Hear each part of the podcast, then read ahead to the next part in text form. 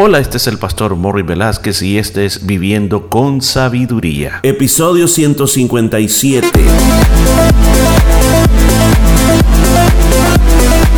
Y en el programa de este día estaremos aprendiendo cómo aplicar la sabiduría de Dios a nuestra vida a través del libro de Proverbios. Muchos consejos muy hermosos basados en la palabra de Dios. Todo esto y mucho más en Viviendo con Sabiduría.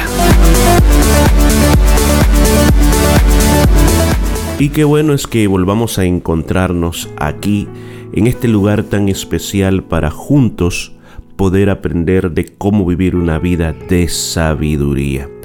Recuerde, nuestra sabiduría no es algo místico, no es un poder especial que está por ahí, que está flotando en el universo, o es algún libro escondido en el cual podemos sacar alguna información y aplicarla a nosotros. No.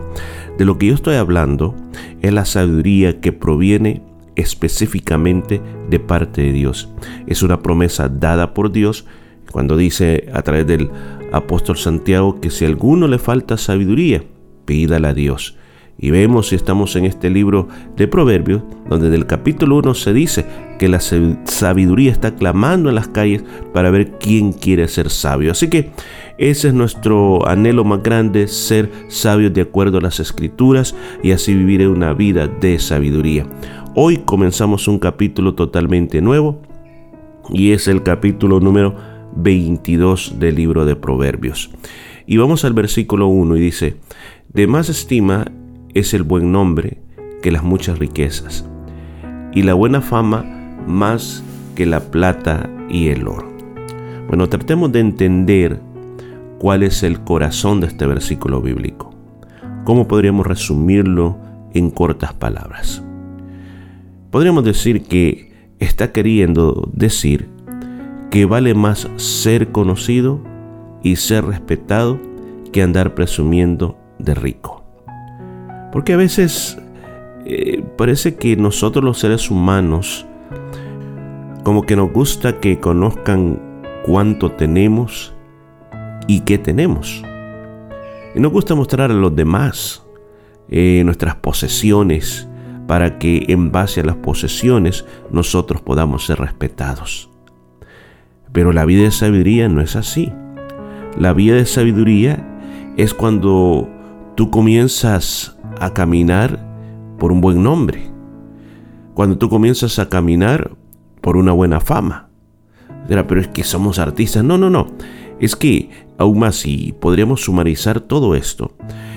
Eh, el ser respetado y conocido, el tener un buen nombre, el tener una, una buena fama, tiene que ver con algo y ese es caminar en integridad. Cuando tú caminas en integridad, cuando tú caminas en justicia, cuando tú vives agradando a Dios y tú eres un testimonio a los demás por el estilo de vida que tú llevas, eso Dios lo valora de una manera bien grande. Dios no valora cuántos carros tiene. Dios no valora qué marca de ropa usas, cuántas casas, cuántos carros y cuánto dinero tienes en la cuenta del banco. A la hora que morimos, a la hora que morimos, todo eso va a quedar.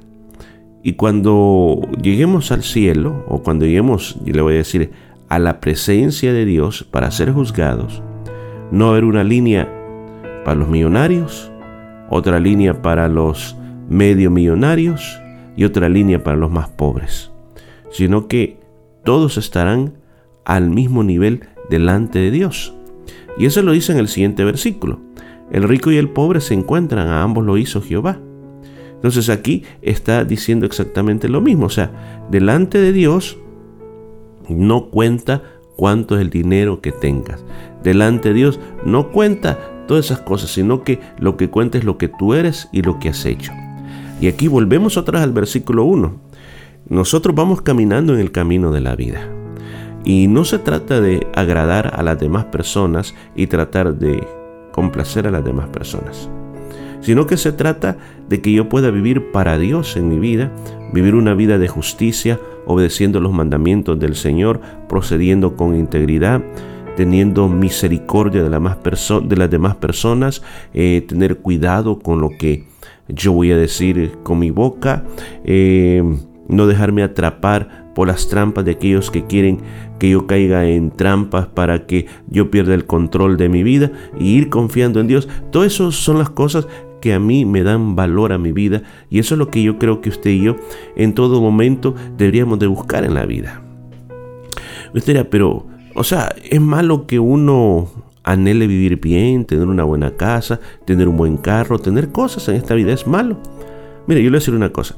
Si usted está en ese camino y ya tiene todas esas cosas. Y Dios lo ha bendecido, lo voy a decir, Dios lo ha bendecido de esa manera, usted tiene que vivir agradeciéndole a Dios y que no esas cosas sean su Dios, porque el gran problema es cuando las riquezas se vuelven nuestro Dios, cuando las posesiones de esta tierra nos atan, a ese es el gran problema. Otra porque por otro lado hay personas que dicen, no, pues que es mejor ser pobre, porque cuando uno es pobre, uno puede estar más concentrado en Dios. Le digo que no, porque cuando uno es pobre también pasa muchas necesidades pasa muchas cosas que realmente uno no quisiera pasar en la vida. Entonces, por eso en la misma palabra de Dios hay una porción donde dice, Señor, no me des riqueza ni pobreza. Escuchen, ni riqueza ni pobreza. Y dice el escritor eh, de ese salmo, porque yo siendo rico, Señor, yo siendo rico, me voy a olvidar de ti. Y siendo pobre, es posible que robe. Mejor manteme del pan necesario de cada día. Entonces aquí habla un buen balance, ¿verdad? Una vida de sabiduría es una vida balanceada, una vida donde yo procuro vivir para Dios correctamente en integridad, que eso es lo que realmente la verdadera moneda que vale en el cielo, porque delante de Dios todos somos iguales. Versículo 3 dice, el avisado ve el mal y se esconde, mas los simples pasan y reciben el daño. ¿Quién es el avisado? Es el prudente, es el inteligente. Ahora, ¿se acuerda que aquí hemos nosotros hablado sobre el adquirir conocimiento, el ser sabio, el llegar a ser prudente o inteligente y llegar a ser entendido? Todo es un proceso. El proceso comienza cuando tú comienzas a adquirir sabiduría.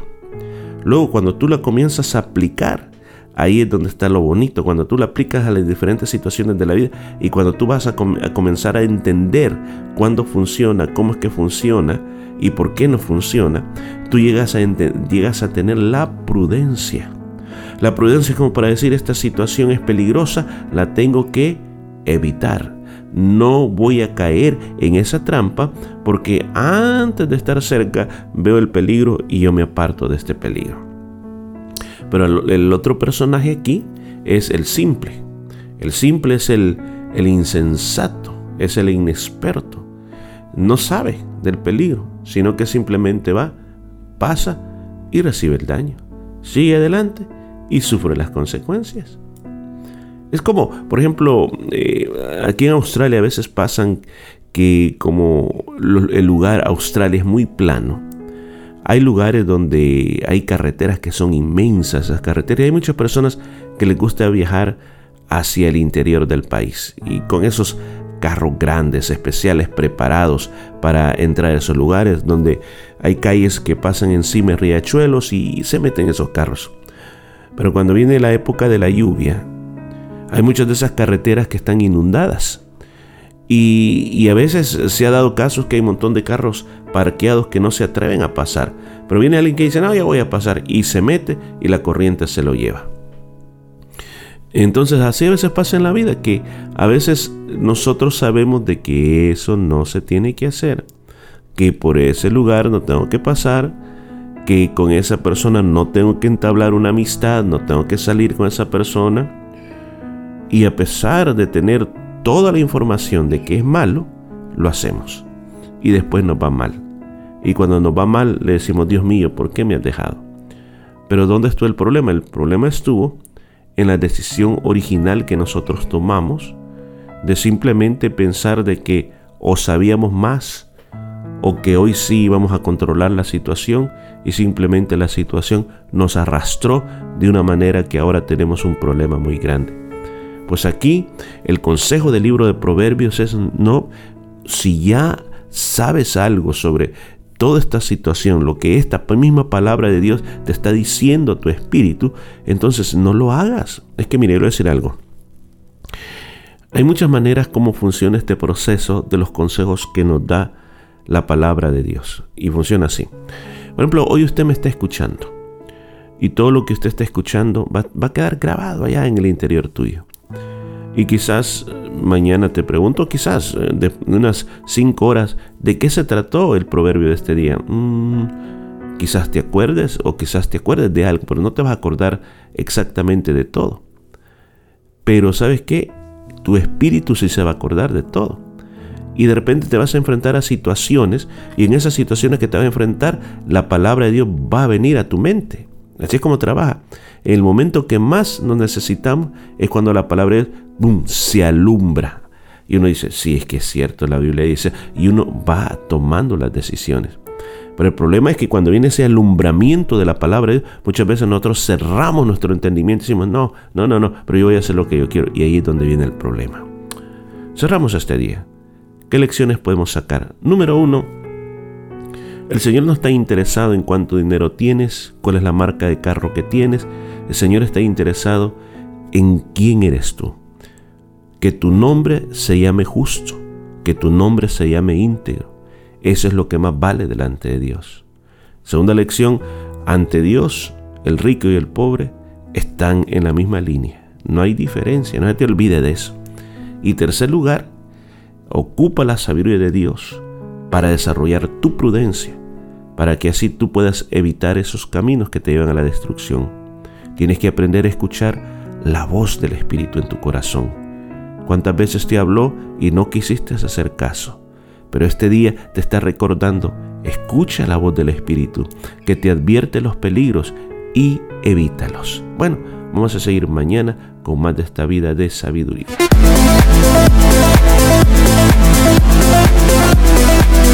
Y esto fue todo por este día. Nos escuchamos el día de mañana.